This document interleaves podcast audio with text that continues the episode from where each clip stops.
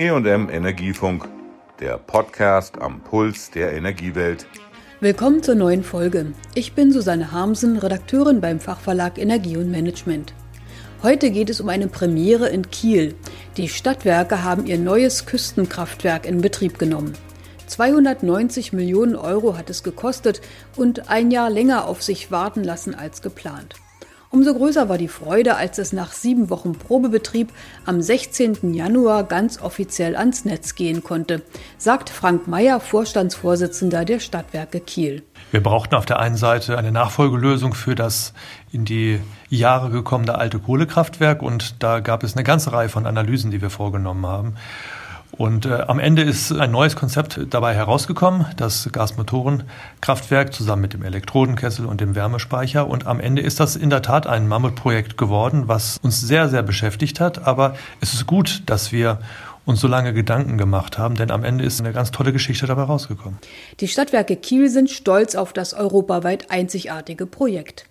Es kombiniert ein gasbetriebenes Blockheizkraftwerk mit einem Elektrodenkessel und einem 60 Meter hohen Warmwasserspeicher mit einem Volumen von 30.000 Kubikmeter. Das macht das Projekt zum europaweiten Leuchtturm. Das Kraftwerk erzeugt nicht nur Strom und Wärme aus Erdgas, es kann auch überschüssigen Windstrom, der gerade nicht ins Netz passt, im Elektrodenkessel zu heißem Wasser machen und im Speicher aufbewahren. So kann mehr erneuerbare Energie für die Kieler genutzt werden und die Stromnetze werden stabilisiert. Der technische Vorstand Jörg Teupen. Es ist ein anspruchsvolles Projekt gewesen, auch von der Technik her, weil wir sind das modernste und innovativste Kraftwerk europaweit, wenn nicht sogar weltweit. Wir haben diese Technologie erstmals in dieser Größenordnung weltweit eingesetzt. Wenn das dann gelingt und im Ergebnis nachher ein Kraftwerk da steht, welches auch funktioniert, ich glaube, dann darf man auch ein bisschen stolz sein. Unser Ziel ist letztendlich hier die Kieler Fernwärmeversorgung ökologisch für die Bürger, für die Umwelt, aber auch ökonomisch für uns abzubilden. Unter den Gästen bei der Einweihung waren Schleswig-Holsteins Ministerpräsident Daniel Günther und Kiels Oberbürgermeister. Letzterer freute sich besonders über den Kohleausstieg seiner Stadtwerke, die damit besser als die Bundesrepublik sind, weil sie ihre Klimaziele für 2020 schon erfüllen. Ulf Kämpfer. Es muss natürlich warm werden und warm bleiben in den Kieler Haushalten. Über 70.000 Haushalte haben Fernwärme und das ist eine sehr umweltfreundliche Art des Heizens. Es ist aber auch ein ganz zentraler Bestandteil unserer Klimaschutzstrategie. Damit erreichen wir unsere Klimaziele für 2020. Dieses Kraftwerk wird 70 Prozent weniger CO2 ausstoßen als das Kohlekraftwerk und das ist ja schon mal was. Das Kieler Küstenkraftwerk nutzt 20 Gasmotoren von Inyo zur Strom- und Wärmeerzeugung. Es hat eine Gesamtleistung von 190 Megawatt elektrisch und 192 Megawatt thermisch und versorgt 73.000 Kunden mit Fernwärme. Nach der Kalkulation der Stadtwerke erreicht die Anlage eine Primärenergienutzung von mehr als 90 Prozent.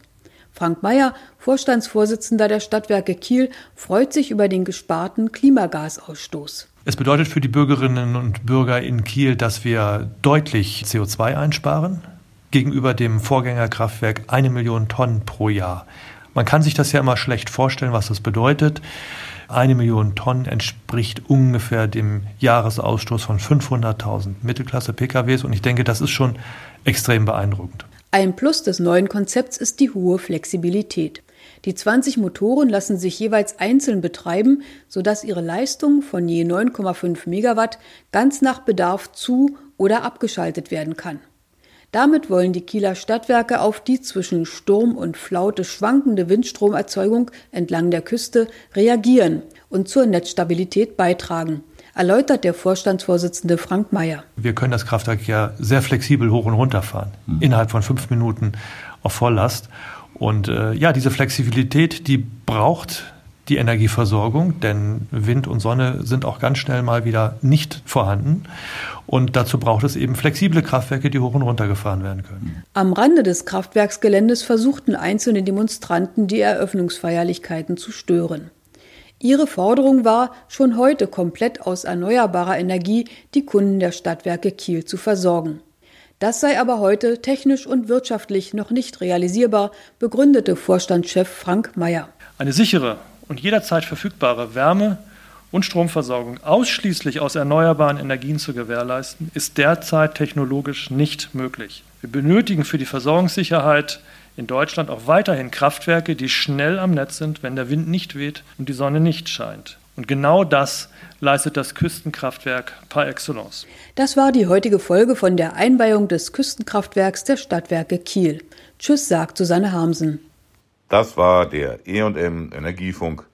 Bleiben Sie voller Spannung und bis nächste Woche.